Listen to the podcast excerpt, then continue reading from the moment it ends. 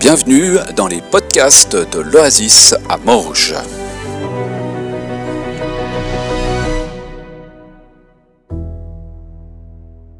Bonjour et bienvenue dans cette capsule euh, sur le thème du sabbat.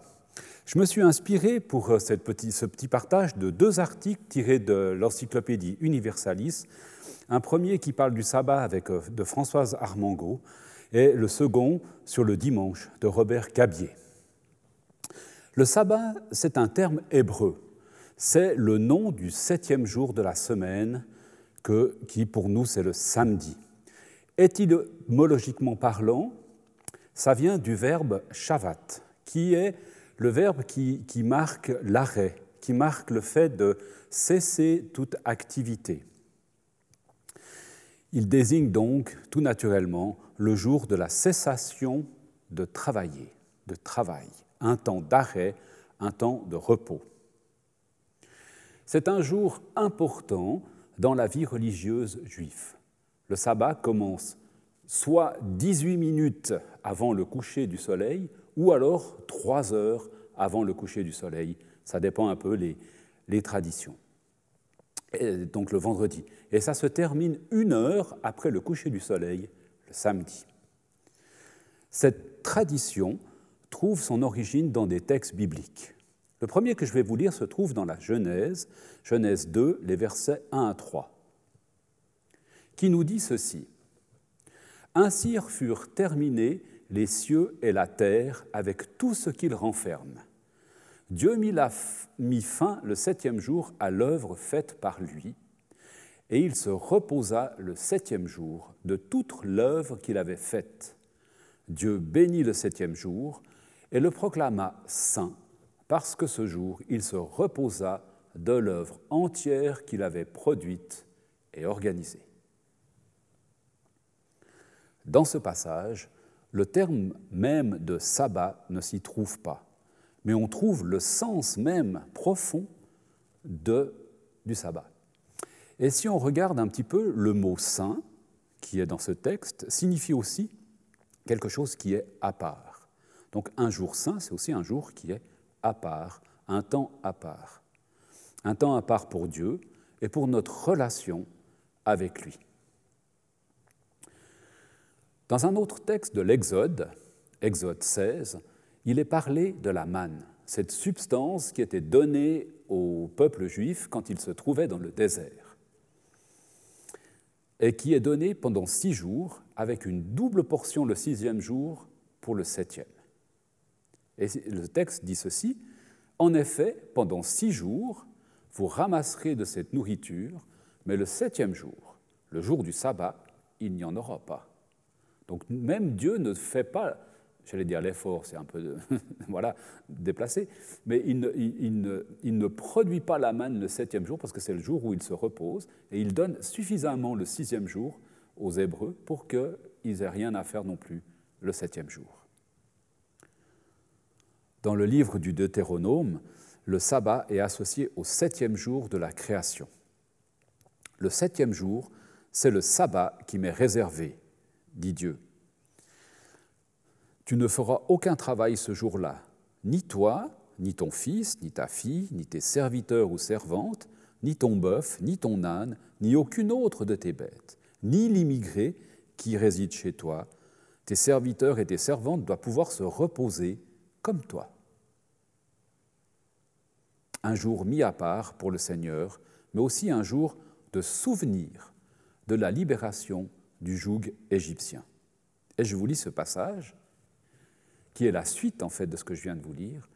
Ainsi, tu te souviendras que tu as été esclave en Égypte et que je t'ai fait sortir grâce à ma puissance irrésistible. C'est pourquoi moi, le Seigneur ton Dieu, je t'ai ordonné de faire ainsi le jour du sabbat. Et si on regarde encore un peu plus loin, même la construction du sanctuaire devait s'interrompre le jour du sabbat. Et pourtant, le sanctuaire, c'était vraiment le lieu de résidence de Dieu, le lieu de la rencontre avec Dieu. Et même ça, cette activité-là devait cesser le jour du sabbat. Donc le vécu sabbatique est, conduit par des commandements négatifs et des commandements positifs. Alors sont interdites toute une série de choses, je vous en cite quelques-unes. On n'a pas le droit de semer, ni de labourer, ni de moissonner, ni de tondre la laine, ni de la laver, ni de la peigner, ni de la teindre. On n'a pas le droit d'écrire ou d'effacer ou de bâtir ou de démolir, d'éteindre le feu, ni de l'allumer d'ailleurs, de transporter des choses, etc. Même arroser une plante, faire un bouquet, euh, manipuler des outils, tout ça, tout ça est interdit en fait. Et l'observance du sabbat implique donc, par exemple, qu'on ne fume pas, on n'écrit pas, on n'écoute pas de la musique, on ne regarde pas la télévision, on ne joue pas de la musique, on ne porte pas d'objets, on ne passe pas un examen ce jour-là, euh, on ne parle pas de ses affaires, on ne voyage pas. Ouais, voilà, bon, on fait rien, quoi. Enfin, on fait rien de productif, etc. On est vraiment dans, cette dans ce moment à part, mis à part, pour être en relation intime avec le Seigneur. C'est aussi l'arrêt de toute activité productrice et créatrice de l'homme, la suspension de l'exercice du pouvoir de l'homme sur la nature. Et nous découvrirons bientôt, dans, quelques dimanches, l'aspect écologique qui découle du sabbat. Et puis il y a aussi une finalité positive. Le sabbat est un jour de fête. Le septième jour, la tranquillité, la sérénité, la paix, le repos, la fête dans la présence de Dieu, en fait. Le sabbat comporte aussi un sens messianique, c'est-à-dire quelque chose qui nous projette dans l'avenir de l'éternité avec le Seigneur, un avant-goût de notre monde futur. Le soir du sabbat, on appelle le prophète Élie pour que le lendemain soit un véritable huitième jour au lieu d'être simplement le premier jour de la semaine suivante. Ceci nous amène à, introduire quelques éléments sur le dimanche chrétien. Dimanche, premier jour de la semaine, pour tous les chrétiens, c'est le jour du Seigneur. Les évangiles présentent le dimanche comme le jour de la résurrection du Christ. Il est donc bon que ce soit un jour de repos. En cela, le dimanche chrétien est l'héritier du sabbat juif, le repos de Dieu après les sept jours de la création, comme on l'a vu tout à l'heure. On appelle parfois le dimanche le huitième jour. Magnifique, non? On vient de lire huitième jour dans la tradition juive, et là, les chrétiens reprennent en fait ce huitième jour pour dire la vie du royaume de Dieu. L'élément central du dimanche, bien sûr, c'est l'assemblée de celles et ceux qui ont mis leur foi en Jésus-Christ un temps mis à part, mis à part de notre activité, j'allais dire, de travail de la semaine, pour un temps à part avec le Seigneur. Dans le livre des actes, nous voyons que le premier jour de la semaine, nous étions réunis pour la fraction du pain, nous dit ce texte des actes.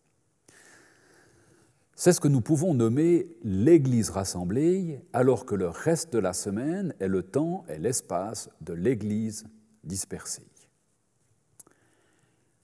Pour conclure, je dirais, le sabbat, c'est à la fois le repos, à la fois la sérénité, à la fois un temps à part pour approfondir notre relation avec ce Dieu d'amour, Père, Fils, Esprit, qui veut toujours plus se révéler à nous. Et encore un temps pour faire confiance à Dieu.